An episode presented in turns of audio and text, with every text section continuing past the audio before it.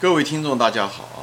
欢迎来到《投资悟道，渡人渡己》这个节目啊！我是主播金兵啊。今天呢，我们继续谈这个再投资啊。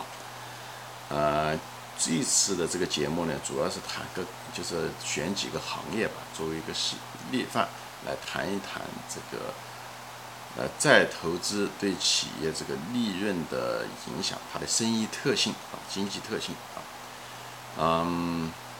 前面我已经用那个口罩生产商这个例子我已经说过了啊，我这里就不赘述了啊，就是口罩生产商对不对？他的嗯只有三个月的周期啊，投资周期需呃需求周期吧，三个月就结束了，他却买了个五十万块钱买了一个设备进来，三个月可能就得报废啊，机器本身没有报废，只是需求没了，所以他那个设备也就没有用处了，所以折旧应该是三个月，而不是用所谓的常规的。会计上面十年，对吧？所以呢，它前期的利润由于折旧可能高估了，后期的时候很可能利润，呃，会产生暴跌，因为要减值啊。那么另外一个行业呢，我想谈呢，就是美国这个油页岩行业，就是那个他们那个钻井啊，钻那种天然气是用一种那个裂解的形式啊，来用英文叫 fracking 啊。它这个油页岩和油页气啊，有一个特点是什么呢？这个气井、油井，你花了钱，就叫叫做再投资。比方说花了，嗯，一百万，把这个油井打打开了，啊，就打通了。这个油井生命总共的周期可能是三十年，啊，三十年。但是呢，它这个生产出来的油井的这个气的产量呢，它就像一个东西一样的，就像一个烟花一样的啊。上来的时候喷的是最多的油气啊，像个气球喷出来东西一样的。前面十八个月，这叫半衰期。前面十八个月生产出来的产量是它整个生命周期生产出来的产量的一半。啊，就是，也就是我们称为叫半衰期。半衰期，就是前面一年半，它就把的总共的产量的百分之五十就用了，就就就只生产出来了。啊。这地方就有个问题了。这地方他说他当年花了一百万打的这个油井，是的，这个油井可以使用二十年、三十年，但是呢，真正呢，前面用完完了十八个月以后，后面其实用不了几个月，嗯嗯几年的，因为什么？再往后的时候，它那个维护成本或者付付的那些租金，油井的租金都超过了它那个赚来的气，因为气后来是越来越少，非常非常少，它是一种这样的一种，就是像什么，嗯。暴跌，就像像就是断崖式的暴跌啊！十八个月以后，所以呢，在这时候的时候呢，你你折旧却是按照二十年来折旧的，那么讲白了就是前面的时候，你的那个折旧实际上是被低估了啊，是被低估了，很可能两年以后你你油井就关掉了，油井关掉的时候出现什么情况呢？其他都要减值啊，因为他那个设备，他那些花的那些钱，花了一百万。很可能，嗯，那个投资可能就被就得要减值，因为那些东西可能就没用了啊，就是是这样。所以大家看这个东西的时候，呃，很多嗯投资者看那个油页岩的时候，一看哦，他那个呃这个固定资产投资啊是好啊，这他这么多油井啊，这是好事情，但是却没有看到这个油气井的一个呃天然的在经营上、生意上面的这个产品的一个特点，就是这个十八个月的半衰期。所以为什么要建立能力圈？能力圈讲的就是你要对这个行业，要对这个工业，啊，要研究进去。你不能只是看债务、财务报表啊，财务报表需要看，需要一定的那个那个财务知识。但同时你要对企业的经营啊，它油井的这个产量的这个特点，钻井的费用、产量的特点，半衰期至少你要知道，否则的话你很可能高估了它当期的利润，好，哎，所以。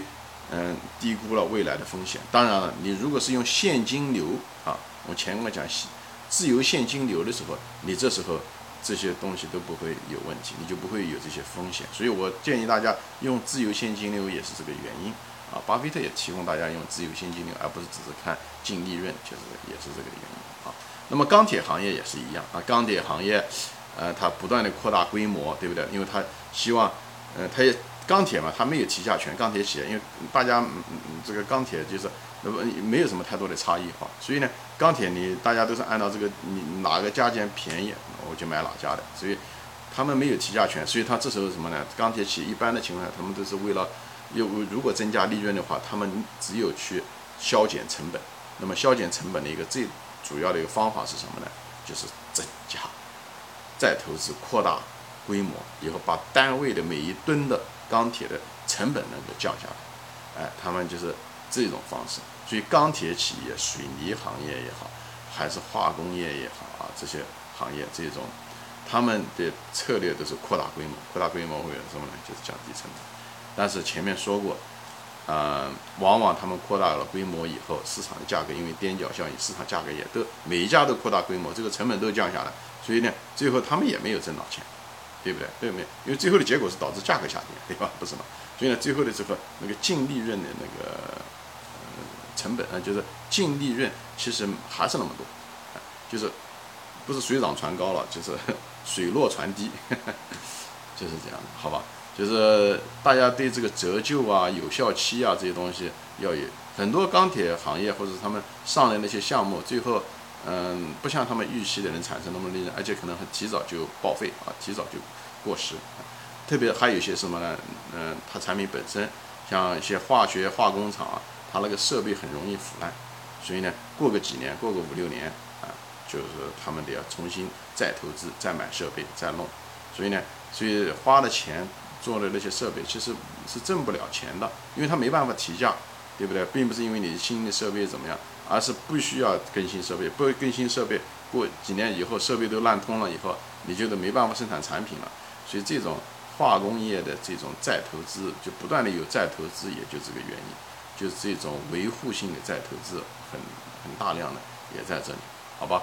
我今天呢，就是主要的就跟大家谈一谈，就是这个再投资，特别是加工业，这个再投资这个非常大的一个成本，是侵蚀掉利润的一个，呃，不是头号敌人，也是第二号敌人。